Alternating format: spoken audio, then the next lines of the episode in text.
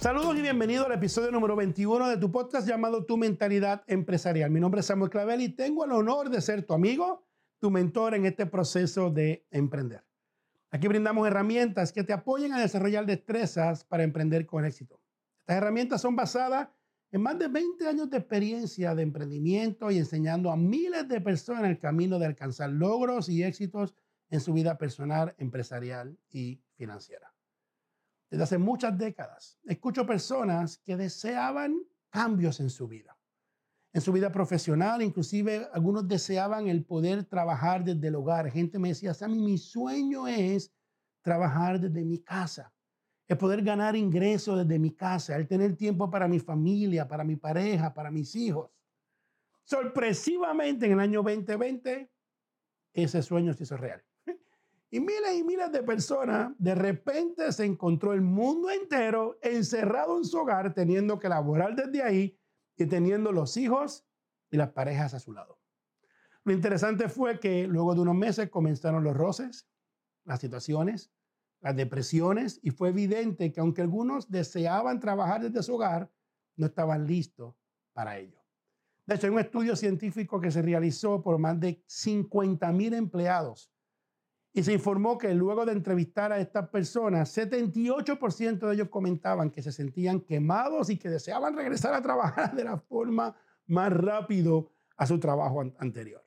El estudio decía que las personas decían que, número uno, trabajaban más, desde el hogar, número dos, no lograban el balance en su vida, número tres, no lograban concentración en ciertos momentos para trabajar, y número cuatro, encontraban que aunque trabajaban más desde su casa, más tiempo, la productividad era baja o muy poca. Interesante. Me gustaría establecer que mi esposa, Rosemary y yo, llevamos más de 20 años laborando desde nuestra casa y hemos creado múltiples fuentes de ingreso sólidos y sobre todo hemos mantenido la armonía, el balance, el crecimiento personal y el crecimiento profesional. Así que basado en ello y en esta experiencia de 20 años, quiero brindarte aquí 10 puntos para trabajar y para prepararte para si quieres en un momento dado tener y trabajar un negocio desde tu hogar que sea de forma productiva y que termine felizmente. Primer punto, define y entiende la diferencia entre lo que es trabajar desde el hogar y tener una oficina en la casa. Creo que este es uno de los puntos más importantes y que más nos ha ayudado a Rosa a mí a definir claramente la diferencia entre trabajo en el hogar o oficina en la casa. Sammy, ¿qué quieres decir? Sugiero grandemente que puedas en tu mente saber cuando estás en la oficina. De hecho, debes de separar un área de tu casa como oficina. Hablará de eso más adelante. Nosotros comenzamos con una pequeña esquina en la casa. No tiene que ser nada fancy, no tiene que ser nada lujoso. Si vieran nuestra primera oficina, eran dos mesas plegables de estas de plástico, con dos sillas de plástico, nuestra computadora en una esquina de un cuarto. Ahí fue donde todo comenzó. Nada que ver lo que estás viendo hoy. Lo importante fue que sabíamos cuando estábamos en la oficina y cuando estábamos en la casa. Hasta el día de hoy, inclusive, te puedo decir, déjame darte un ejemplo. Si hoy es martes, por decirte algo, y salgo a una reunión a la una de la tarde y voy a hablar con Rose, le digo, mi amor, sí, voy de camino a la oficina. Es lo que acabo de decir. Pero si es martes, mismo día, y la reunión termina a las seis de la tarde, le digo, cielo, sí, voy camino a casa. Porque estoy muy claro cuando llega el momento de ir a la oficina y cuando estoy en la casa. ¿Cuál es uno de los ejemplos? Que muchas veces es una definición mental y el problema es que muchos confunden e inclusive intercalan el tiempo de oficina con el tiempo de la casa y eso crea no solamente una confusión, sino que crea baja productividad y desenfoque. Segundo punto, como dije anteriormente, separa un lugar específico como tu oficina. El lugar simplemente tiene que tener buena luz, internet, no distracciones y que sea un lugar específico para trabajar. Esa es tu oficina. De nuevo, no tiene que ser lujosa, luego va a ir creciendo. Tú estás viendo hoy mi oficina luego de 20 años, pero entiende, en un comienzo no era así, simplemente era una esquina en un cuarto, muy frugal, pero destinada para trabajar. Y siempre decíamos, estamos en la oficina. Tercer punto, vístete para trabajar. Y aunque te mantengas cómodo, debes de vestirte para trabajar. O sea, quiero decir, no, no te mantengas todo el día en pijama. Deja de saber a tu cuerpo que comenzó el momento de trabajar. Una de las cosas que, que hacemos es que puede ser que esté más cómodo, puede ser que esté quizás más relax, pero hay un cambio de ropa que le dice al cuerpo, vamos para la oficina. Número cuatro, establece horarios y rutinas de trabajo. O sea, hay momentos para desayunar, momentos para ejercicio, momentos para oración, pero hay momentos para el trabajo. A la hora del almuerzo, literalmente nosotros, Rose y yo, estamos de almuerzo, estamos de break. Establece horarios como, como solías hacer en tu lugar físico de trabajo. Algo clave para hacer una diferencia, porque tu cuerpo sabe y puede determinar, estamos trabajando. Quinto, establece límites. ¿Saben qué quieres decir? Cuando trabajes, trabaja. Repito, cuando es hora de trabajar, trabaja. Deja de saber a tu familia que tienes un trabajo. Al principio, para ellos también es confuso y te empiezan a invitar a ir al supermercado a las 10 de la mañana o que le hagas un mandado o que si puedes buscar a los niños a las 3 de la tarde.